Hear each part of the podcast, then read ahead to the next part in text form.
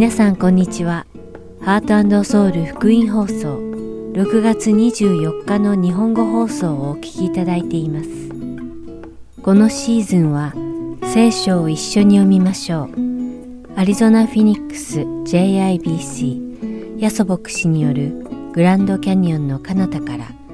そしてだからこう祈りなさいをお届けします。それでは聖書を一緒に読みましょうお聞きください。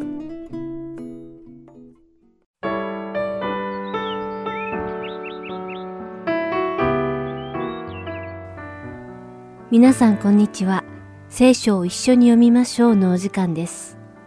お相手はダイヤモンド優子がお送りします。魚を与えるのではなく、釣り方を教えよということわざがあります。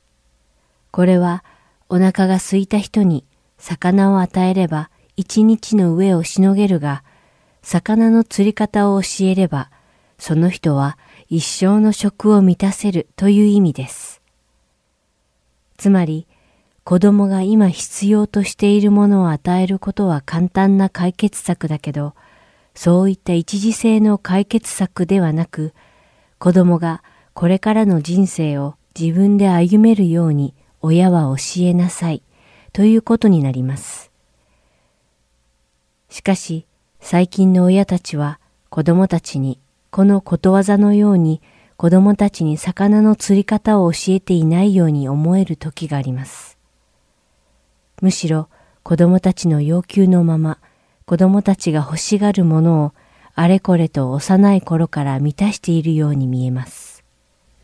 そしてそうすることが子供を愛すことだと考えているようにも見受けられます。では、しっかりと子供を愛すことを親たちは誰から教わることができるのでしょうか？果たして誰が私たち親世代にどのように子供を愛すべきなのか、何が本当に子供を愛すことなのか教えてくれるのでしょうか？ヨハネの手紙第一第4章16節に、神は愛です、と書かれています。愛の基準であり、愛のすべてが神様なのです。そして神様は私たちの天なる父なのです。ですから、愛であられる父なる神様によって、私たちは自分の子供を正しく愛する方法を学べるのです。罪人である私たちを愛してくださり、一人子までをもくださり、私たちを神様の子供たちにしてくださった神様。その神様は私たちのすべての肉の欲求を叶えてくださるでしょうか？もし子供を愛すことが子供の要求するものすべてを満たすこと、与えることだとするならば、神様は私たちが要求したすべてのものをくださることでしょう。しかし神様は私たちにそのようには応答されません。神様はすべてをご存知なので、私たちに最も良いものが何かをもご存知であられ、それゆえ私たちに最も良いものを与えてくださる方で、神様の視点からそうでないものをお与えになることはありません。私たちはしばしば神様が私たちの欲求するすべてを叶えてくださらないのでがっかりしたり、神様が私たちを愛していらっしゃらないのかなと疑ったりもします。しかししばらくすると私たちは神様が私たちを本当に愛していらっしゃったからこそ、過去に自分の要求を叶えてくださらなかったことに気づき、心から感謝するようになるのです。私たちが子供たちを本当に愛しているのなら、子供たちに最も良いものや有益なものを与えるのが当然ですね。そしてそうでないものは与えるべきではありません。信玄の著者はそのようなことを踏まえて忠告と諭し、そして励ます言葉を書いているのです。今日皆さんと一緒にお読みする信玄第13章24節には、特に子供たちに対する愛について述べています。無知を控える者は、その子を憎むものである。子を愛する者は、努めてこれを懲らしめる。もちろん今の時代では、子供たちを無知で打つことは、社会文化的な面で不適当な行為となっていますが、この御言葉が示している本質的な意味を忘れてはいけません。これはつまり、俗に言う、よしよしと子供たちを甘やかして育ててはならないことを言っているのです。何にでも、よしよしと言って子供たちを甘やかすことは、決して愛とは言えないのです。聖書によると、そういった行為は、むしろ子供たちを憎むことだと断求しています。逆に子供たちを愛する人は努めて懲らしめると示しています。努めてという言葉の意味は早く起きるという意味です。つまり後回しにせず手間を取らず直ちに懲らしめるということなのです。親が本当に自分の子供を愛しているのなら、子供が正しい道へ行くように導くでしょう。そしてそうするためには、時には懲らしめがあります。神様が私たち罪人が正しい道へ進むことができるようにと懲らしめられるのと同じようにです。訓練と思って耐え忍びなさい。神はあなた方を子として扱っておられるのです。父が懲らしめることをしない子がいるでしょうかこれはヘブル人への手紙第12章7節の御言葉です。神様が私たちを正しい道へ進むように戒め、懲らしめるのと同じく、私たちも私たちの次の世代たちが正しい道へ進めるようにしっかり教えなければなりません。それではお祈りします。愛する天の父なる神様、皆を賛美いたします。神様が私たちを懲らしめられるのは、神様が私たちを子供として愛してくださるからだということを覚え、私たちも私たちの子供たちを愛に基づいて懲らしめて、子供たちが正しい道へ進めるようにどうか導いてください。イエス様の皆によってお祈りします。アーメン。それでは、信玄第13章の1節から25節までをお読みして、今日の聖書を一緒に読みましょう終わりたいと思います。知恵のある子は父の訓戒に従い、あざける者は叱責を聞かない。人はその口の身によって良いものを食べ、裏切り者は暴虐を食べる。自分の口を見張る者は自分の命を守り、唇を大きく開く者には滅びが来る。怠け者は欲を起こしても心に何もない。しかし、勤勉な者の心は満たされる。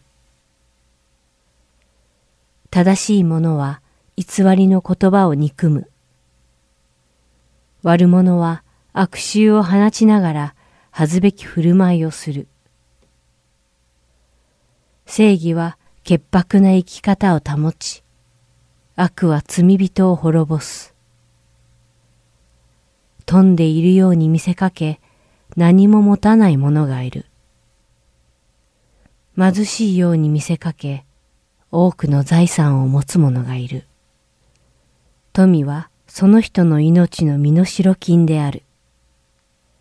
しかし貧しい者は叱責を聞かない。正しい者の光は輝き、悪者の灯火は消える。高ぶりはただ争いを生じ、知恵は勧告を聞く者と共にある。急に得た財産は減るが、働いて集める者はそれを増す。期待が長引くと心は病む。望みが叶うことは命の木である。御言葉を蔑む者は身を滅ぼし、命令を敬う者は報いを受ける。知恵のある者の教えは命の泉。これによって死の罠を逃れることができる。良い資料は行為を生む。裏切り者の行いは荒い。すべて利口な者は知識によって行動し、愚かな者は自分の愚かさを言い広める。悪い死者は災いに陥り、忠実な死者は人を癒す。貧乏と恥とは訓戒を無視する者に来る。しかし、叱責を大事にする者は褒められる。望みが叶えられるのは心地よい。愚かな者は悪から離れることを意味嫌う。知恵のある者と共に歩む者は知恵を得る。愚かな者の友となる者は害を受ける。災いは罪人を追いかけ、幸いは正しい者に報いる。善良な人は子孫に譲りの地を残す。罪人の財宝は正しい者のために蓄えられる。貧しい者の開拓地に多くの食料がある。講義がないところで財産は滅ぼし尽くされる。無知を控える者はその子を憎む者である。子を愛する者は、努めてこれを懲らしめる。正しい者は食べてその食欲を満たし、悪者は腹を空かせる。今日も聖書を一緒に読みましょうにお付き合いいただきありがとうございました。お相手はダイヤモンド優子でした。それではまた来週お会いしましょう。さようなら。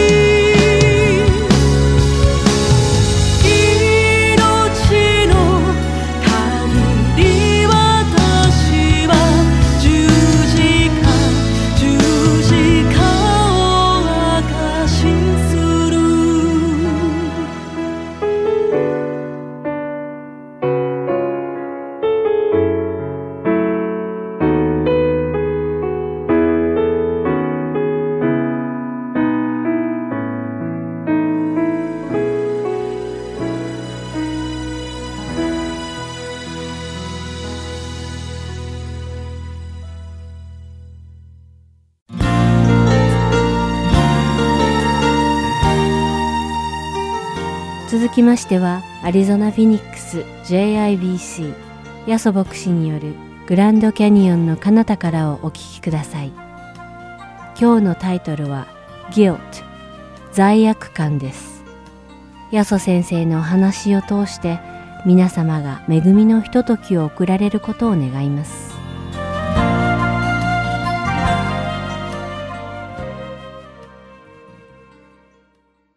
改めまして皆さん JIBC にようこそお越しくださいました。そして母の日おめでとうございます、えー、私はこの教会の牧師のヤソと申します。母の日と言いますとですね日本でも今お祝いされております。実はですね日本に母の日を持ち込んだのはどこかと言いますとですねキリスト教会なんですね。1915年の話ですが、まあ、最初に日本でキリストの教会で母の日が言われて以来ですね今日本中でもですねあの母の日がお祝いされるようになりました。母の日ということでですねちょっと何人かの方にですねあなたのお母さんがどんな方か一言で言ってみたらどういう人ですかと聞いてみました。ある方はこう言ったんですね。私のお母さんはパッショネット情熱的だとこう言ったんですね。またある方はですね私のお母さんは、まあ、ペイシャント忍耐のある方だとこう言いました。またある方はですね私のお母さんはとてもデボーティッド献身的だとこう言いました。また他の方はこう言いましたね、まあ、チャレンジング気難しいお母さんですとこう言いました。愛にあふれたお母さんをお持ちの方もいらっしゃればですねちょっとこうあんまりお母さんのことを考えたくないなっていうタイプのお母さんもいらっしゃるかもしれません。母子関係また親子関係というようなですねうまくいってるとまるで天国のような感じがします。しかしうまくいってないと、まあ、天国じゃない感じがするわけですよね。昔ですね聖書の中に出てくる人でダビデという王様がおりました。ダビデと王様はですね歌が好きでですね今日のメンサンブル。素晴らしかったですね。自分で言うのもおかしいんですけどでもまあ私も入ってたんですけどまあ私以外の人は素晴らしかったですよね。ダビデという人はですねこの歌がすごく好きだった方なんですね。今日はですね彼の書いた歌からともにですね学んでまいりたいと思います。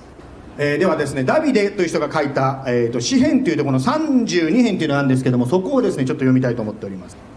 32編の3節と4節この2つだけ最初に読みたいと思います。では読みますね。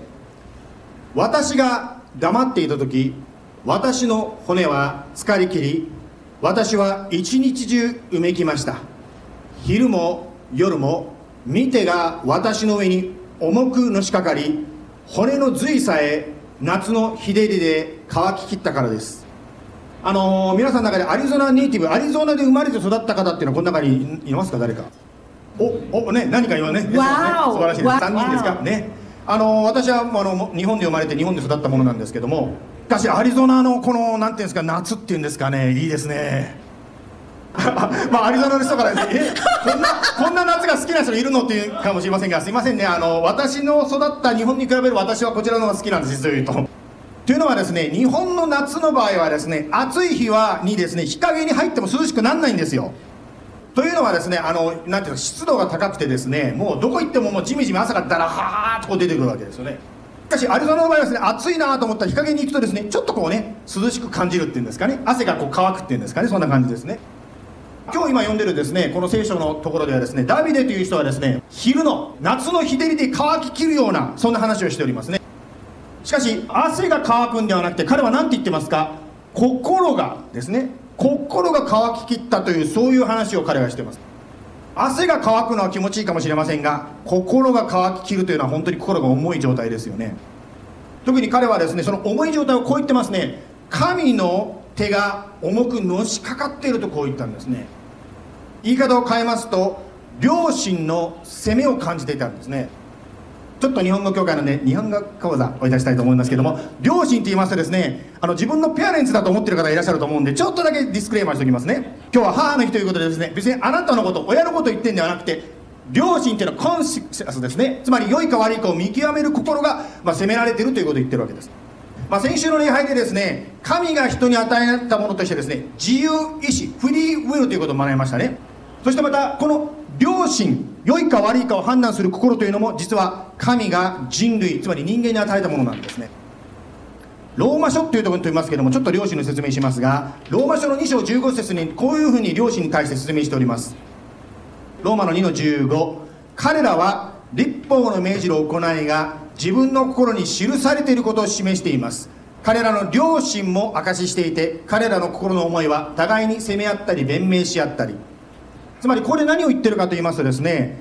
神様の戒めつまり神様の決まりというのがあるんですがそれが人類全ての人の心に良心という形で書き込まれてるんですよと聖書が説明しています。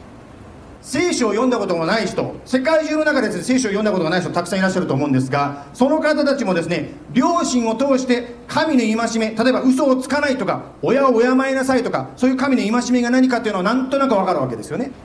また良心というのが全ての人類の人の心にあるので誰も見ていなくても悪いことをするとですねなんかこう罪悪感というのを感じるわけですよね。またはですね警察に捕まらなくてもですね神に対して罪を犯したんだということはなんとなくですねこの良心の責めっていうんですか呵責を通してですね心が叫んでいるわけですね。ダビデという人の今日は話になっておりますけどダビデというのはその神様の責めつまり良心の責めというのを感じていたようであります。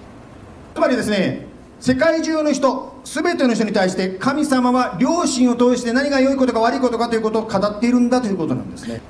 しかし良心だけではキリストがどうだとか救いがどうだとか福音がどうだとかわからないので誰か人間が使わされて福音を伝えるグッドニュースを伝える必要があるわけですね。その働きをしている方、まあ、それを専門にですねしている仕事の方がですね伝道者という人たちいますね。この教会日本語教会にもですね8月末にですねアーサー・ホーランドというですねまあそういう牧師さんが今度来られてですねその福音を語ってくださいます。そのようにですね両親だけでは神様が分からないかもしれませんが誰かそれはこういう伝道者エヴァンジェリストの人だけじゃなくてさまざまな人間あなたや私を用いて救いゴスペルグッドニュースを伝えてくださるわけですね。さて今日はこの罪悪感ということに関して少しですねもうちょっと掘り下げたいと思っております。私たちの人生はですねこの罪悪感に支配されてしまうことっていうのがあるんじゃないでしょうか。例えばですねこの罪悪感をですねなんとかそれからこう解放されるためにというかそれを忘れるためにお金をたくさん費やすということもあるかもしれませんね。またはですねこの罪悪感をなんとか拭い去ろうとしてですねそれをこう何ですかそれに合うような良い行いをたくさんすることで少しでもですねこの罪悪感から解放されようとするかもしれません。もしかするとですねあこの罪悪感さえなければ人生というのはどれだけ楽しくなるんだろうと思う方もいらっしゃるかもしれません。まあ、先ほどですね卒業をねあのされた方のお祝いしましたけども、まあ、アリゾナにはたくさん素晴らしい英語の聖書学校がありますね。実はこの教会 JIBC でもですね日本語のねバイブルの学校をやっておりますね。まあ、6月にはですね特別な先生も来られてねそんな交わりもしたいと思っておりますけどもまあしかし聖書学校であることを学びます。それは聖書学校でどういうことを学ぶかと言いますと人間は自分の体験を間違って解釈することがあるよということを学びます。つまり自分の体験に関してどう解釈するかそれは聖書ですよということです。聖書学校で学ぶと思います。つまりこの罪悪感ということに関して私たちはどう聖書から考えたらよいんでしょうか。それを知るためにもう一度ですねダビデの悩みっていうんでしょうか。支援の32編の3節に行きたいと思います。彼はこう言いましたね。私が黙っていた時私の骨は疲れきり私は一日中うめきました。つまりここでダビデがですねこの罪悪感に対して何をしていたかということが分かります。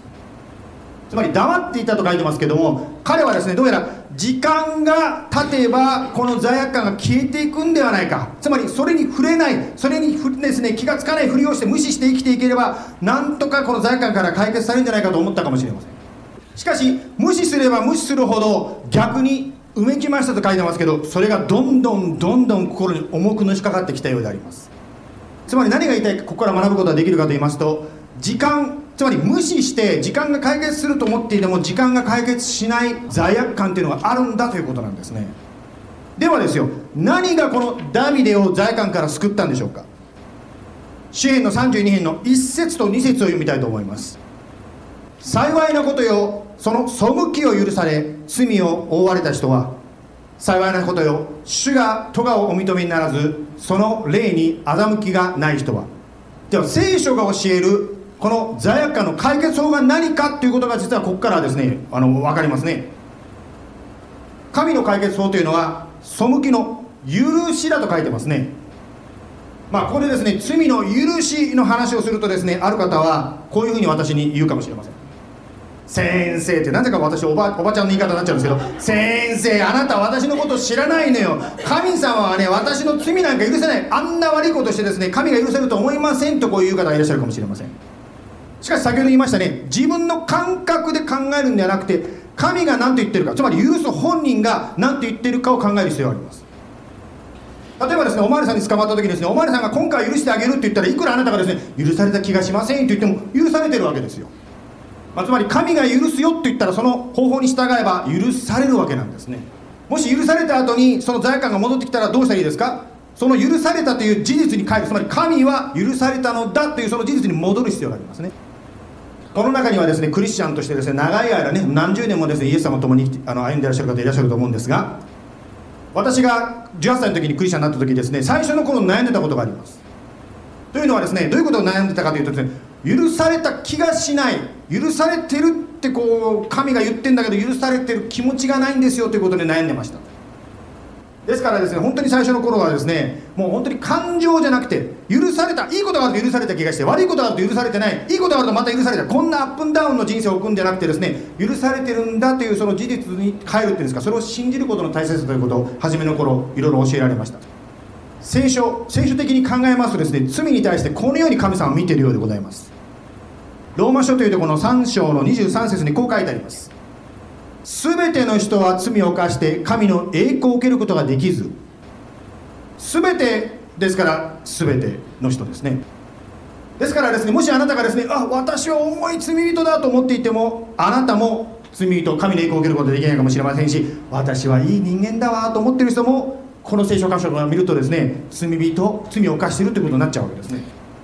完璧な神の前には少しの汚れつまり私はいい人間だと思っててもですね少しのもし汚れがあるならば神様の前にその人は受け入れられないんですね。今日はですね男性のメンサンブルということで久しぶりにネクタイをねみんなしてきてもう教会に来てからもみんなお互いにネクタイを締め合いっこしてますよね。やっぱりですねこう服を出してみてですね着ようと思ってもですねちょっとしたシミがあるとですねああ今日これ着れないってなっちゃうわけですよね。神様もそうなんですね。私たちのよりもはるかに清い神様はです、ね、ちょっとでもですね汚れがあるとあこれダメになっちゃうわけですね。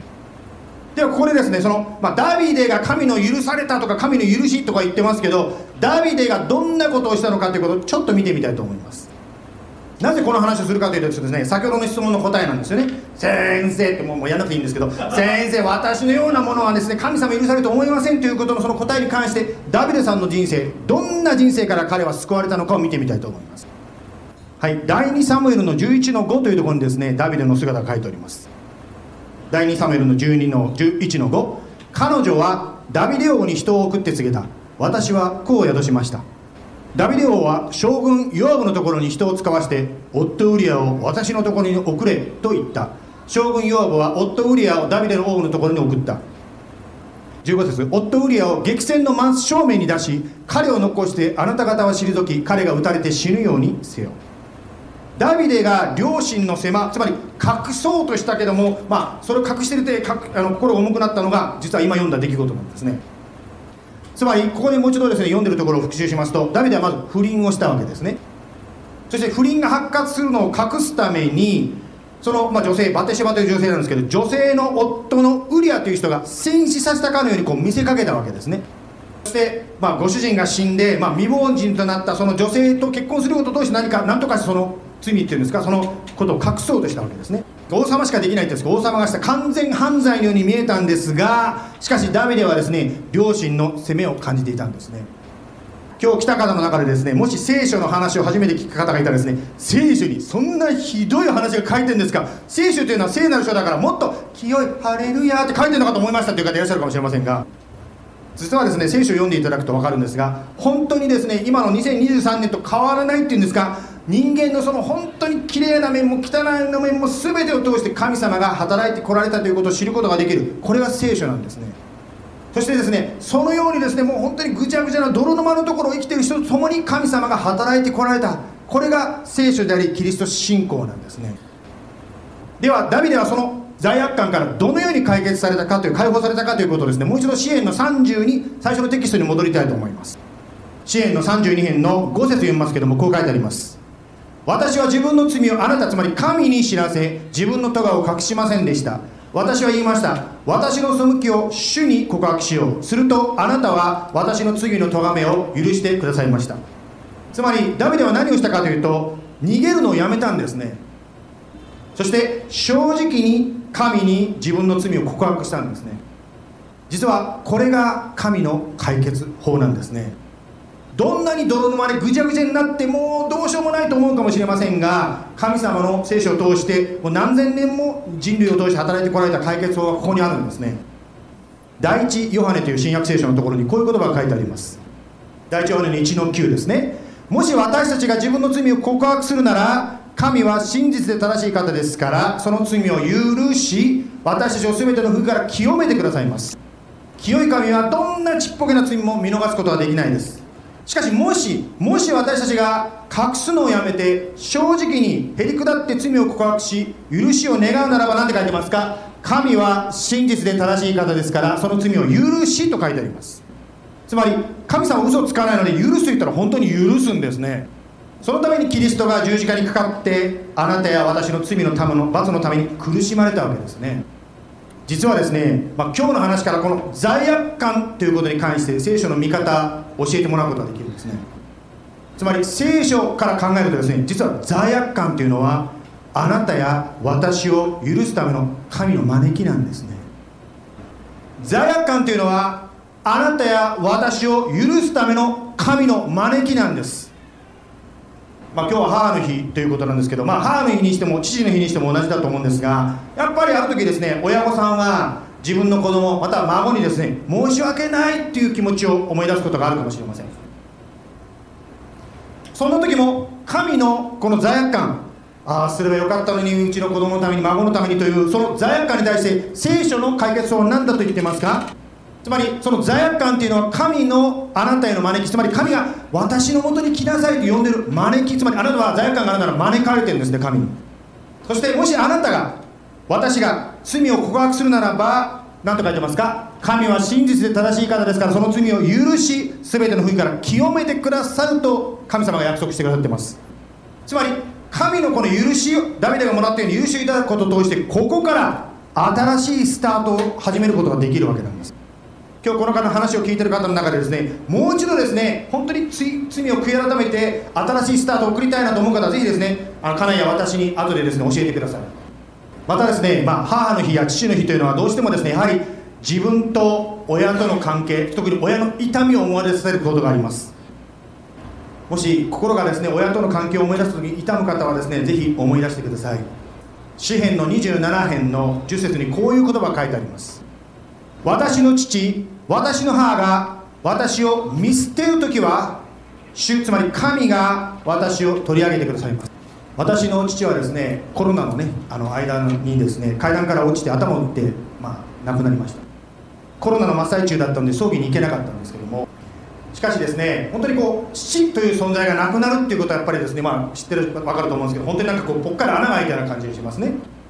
しかしですねその時にですねふとこうなんていうかまあ聖書から教えられたっていうんですかね。あもちろん地上のお父さんっていうのは大事な存在だったけども私をお父さんを通して支えてくださったのは神だったんだということに気づかせてもらったんですね、まあ、今日はですね教会でですね母のお祝いする時にお母さんだけじゃなくて18歳以上の女性の方みんな前に立ってもらいましたよね。あなたのお母さんじゃないのにお花を渡したわけですよ。これは何をやってるかというとこの聖書の言葉をですねちょっとこう象徴的にやったわけですよね。つまり何が言いたいかと言いますと人間のお父さんお母さんがいらっしゃって、まあ、そのことに感謝を表すことも大事であります。あなたや私は人間のお父さんお母さんがどんな方であったとしても良い方であったとしてもひどかった方であったとしても変わらないのですね私にはあなたには完全な決して見捨てない私を諦めない天のお父様つまり神がいるんだということを覚えていただきたいわけですよね。まあ、だからといってですね地上のお父さんお母さん忘れないでください子供たちね後でね。まあ、ダビデはですね本当に大きな、まあ、罪を犯したわけですね。しかしその過去は変えることはできないかもしれませんがその過去が現在また将来に影響することを断ち切ることができました。そして彼は尊敬される王様として歴史上に名を残す王様となっていきました。そして1948年にイスラエルという国が建国された時にその星のあそのですね国旗の真ん中につけられた星は何と言われてますか？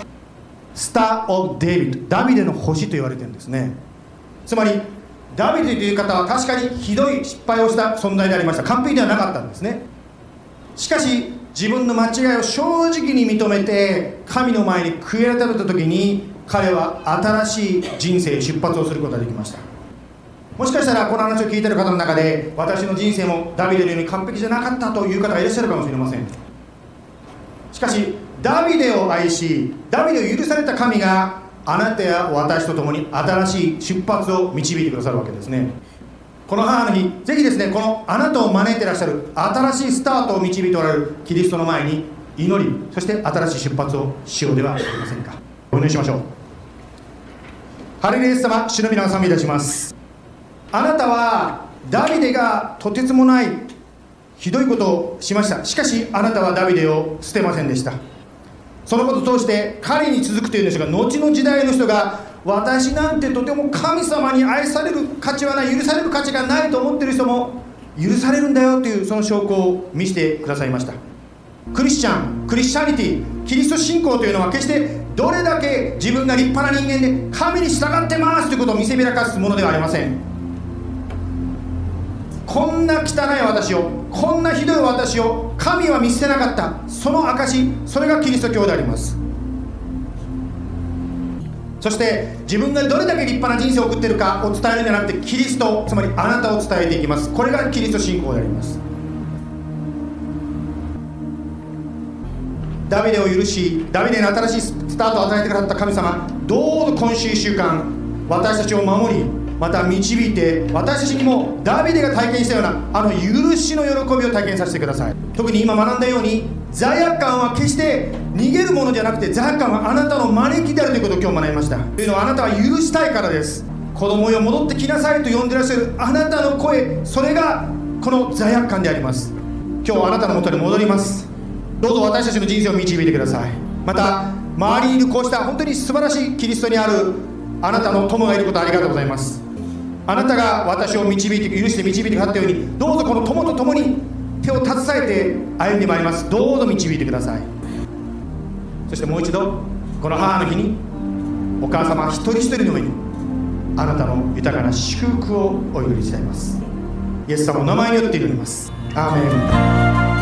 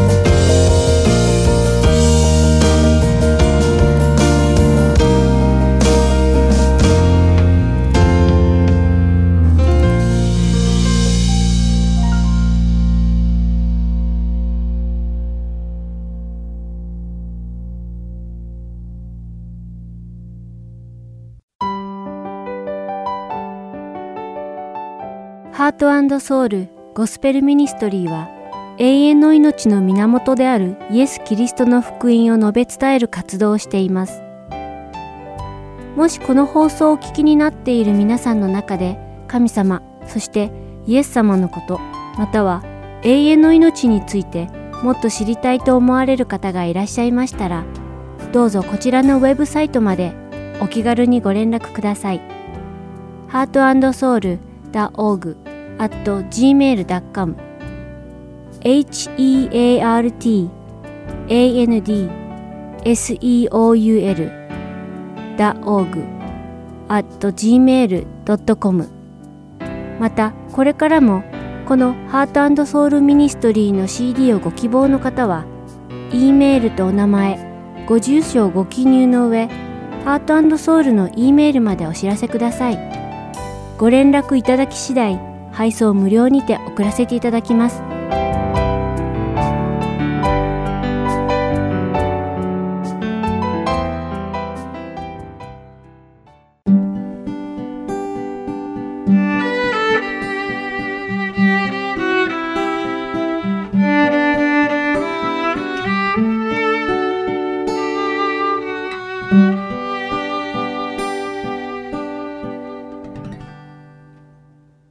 それでは、だからこう祈りなさいをお聞きください。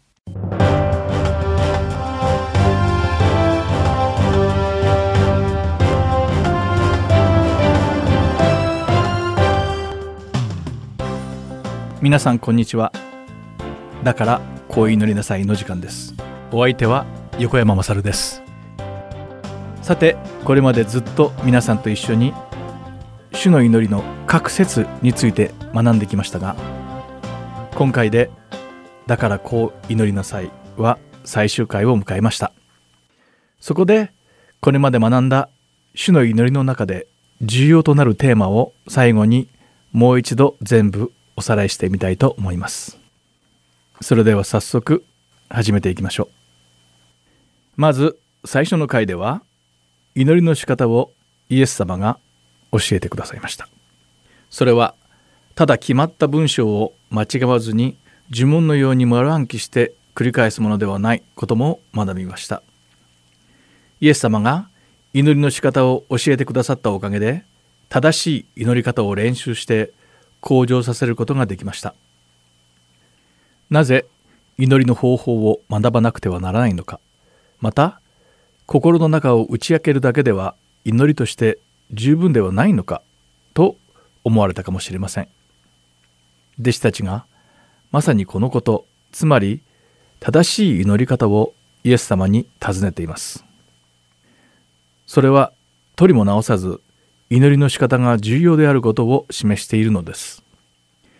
さらにイエス様は弟子たちの質問に対する答えとして祈りの指針言い換えればルールと目標を教えてくださり祈りの方法は学べること習得できることを示してくださいました。実際に行う正しい祈りの方法を示される前にイエス様はまず間違った祈りについて教えてくださいました。覚えていますか？マタイの福音書第6章の5節から7節に間違った祈り方としてえ注目を浴びるための祈り。そして何度も同じことを繰り返す祈りが書かれています。ここで言う繰り返しとは祈りそのものを繰り返すのではなくある文章または特定の箇所をまるで呪文のように繰り返し唱えることを意味しています。間違った祈りとは何かを教えられた後イエス様は「だからこう祈りなさい」正しい祈りの仕方について語られました。まず最初に天におられる父なる神様に呼びかけなさいと教えてくださいました。私たちは天地宇宙すべてを作られた作り主であり絶対的な主権を持つ神様に祈ります。そして私たちはそのような偉大な神様を父と呼べる親子の関係にあるのです。誰でも神様に呼びかけることはできますがイエス・キリストの血の贖いで神様に子供として受け入れられた者だけが神様を父と呼べるのです。この恵みをいつも心に留めて感謝して祈りを捧げなくてはなりません。さらにもう一つ神様を父と呼ぶときに忘れてはいけないことがあります。イエス様は神様を呼ぶときには単数である私ではなくて複数である私たち。私たちの父を使うように教えてくださいました。これはつまり私たちクリスチャンはキリストを頭としてお互いを個別に引き離すことができない一つの体。一つの共同体であるということなのです。この大切なことを忘れて議論を繰り返し分離して解散してしまう教会もたくさんあります。しかし心を一つにして一緒に祈ってお互いにキリストの体の一部であることを自覚することでこのような悲劇は避けられるのではないでしょうか。そしてまた父なる神様はイエス様が教えてくださったところの個人ではなく複数で一つである私たちの神様であることを忘れてはならないのです。私たちは教会の一部であり自分の意思ではなく神様の完全な計画によって精霊のもとで完全な一つの体となるのです。ですから私たちは神様からいただいたこの恵みを守り御言葉に従わなくてはならないのです。さて神様を私たちの父と呼びなさい。と教えてくださった後イエス様は神様の皆が崇められますように御国が来ますように天で行われることがこの地でも行われますようにと宣言し求めなさいと教えられました。また神様の皆を修飾する聖なるという言葉には分かたれたあるいは区別されたという意味があることも学びました。これは創造主である聖なる神様は全ての被造物から分かたれた存在だからです。神様は正しくこの世の全ての罪と決して交わることのない存在なのです。神様は性別された存在であるがゆえ尊ばれ崇められなくてはならないのです。そして神様が神聖であることを明らかにするためには私たち自身が神様の清らかさを表す生き方をして私たちの行いが神様の神聖さを汚さないように気をつけなくてはならないことも学びました。次に神様の御国が来ますようにと祈ることとは私たちはもはやこの世の断りに支配されず神様に従って生きると宣言することでした。そして神様の御心が天で行われるようにこの地でも行われますようにと祈ることは自分の意志を捨てて神様の意志に従って生きることを宣言するということでした。これらの3つの願いは神様の神聖さを表すためそして神様の主権のもとで神様の御心を自分の意志として行うように生きるための指針なのです。イエス様は神の皆と御国と御心を願いなさいと教えてくださった後にこの世で生きるために必要な3つの事柄。それは日々の糧許しそして試練と悪からの救いを求めて祈りなさいと教えてくださいました。日々の糧を願うことには2つの意味が含まれています。まず私たちは神様の娘であり息子であるということ。そして同時に私たちは神様の御国で働く使用人であるということでした神様の子供であり働き手である私たちが神様に日々の糧を与えてくださいとお願いする権利があるのは当然です。そして神様はもちろんその願いを聞き入れて与えてくださいます。しかしそれは自分の財産を増やすためまた将来のためにたくさんの糧をお願いするのではないのです。私たちは神様と神様の完璧な計画を信じているからこそ日々の糧その日に必要なだけの糧をお願いするのです。神様は私たちの状態を知っており必要な時に必要な分量を完璧に与えてくださるのです。そして次に許しについて学びました。イエス様は自分を傷つけた人々への許しを身をもって私たちに示してくださいました。私たちは私たちが他人の負い目を許したように私たちの負い目をお許しくださいと神様に祈らなくてはなりません。さてここで1万タラントの借金を許してもらったのに自分が貸しているたった100デナリの借金を許せなかった不届きな使用人の例え話を覚えていますか？この話は大事なことを教えてくれました。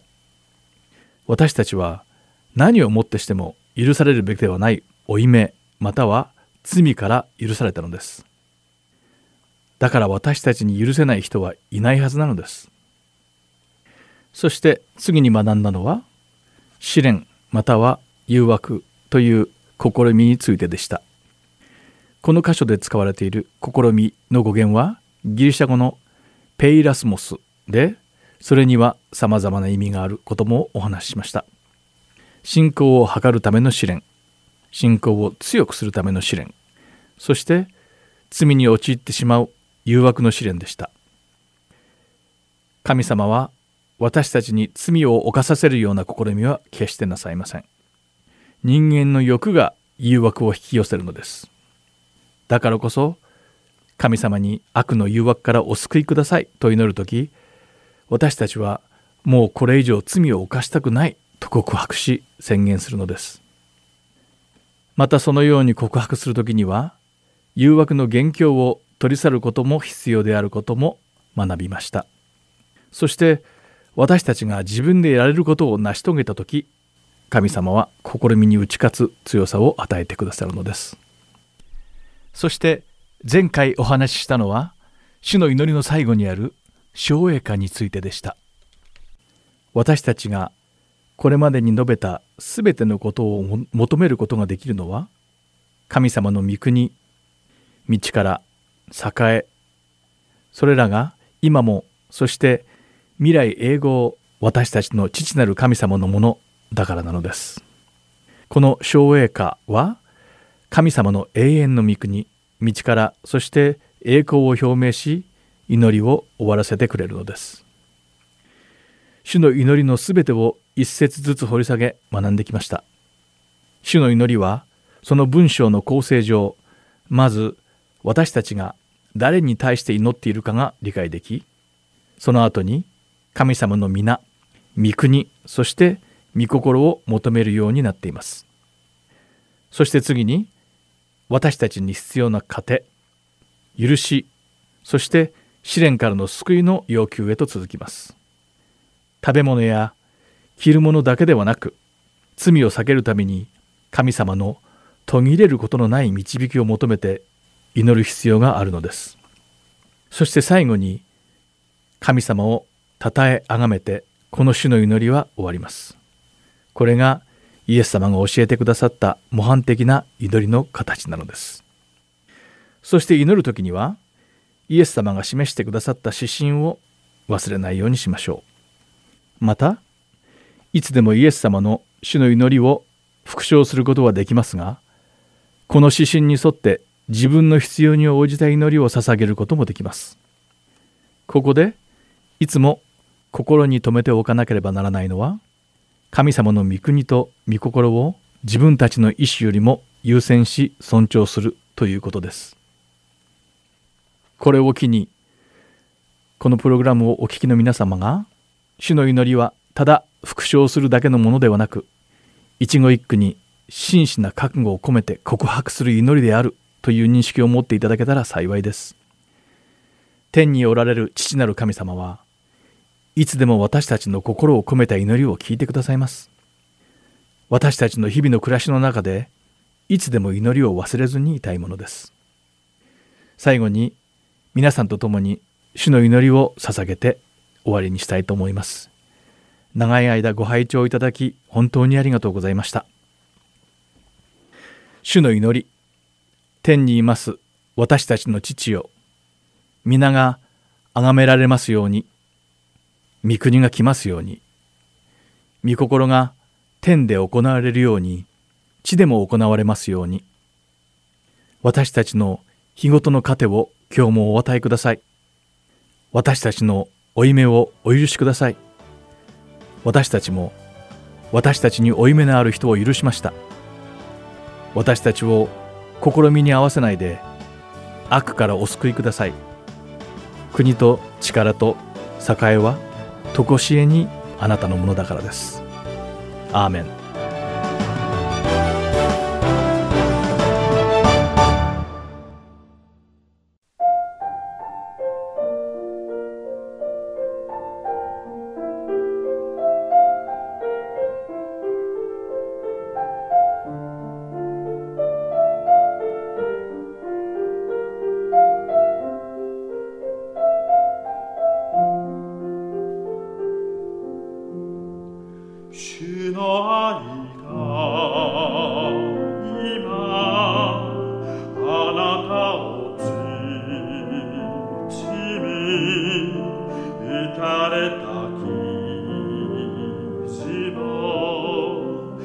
癒される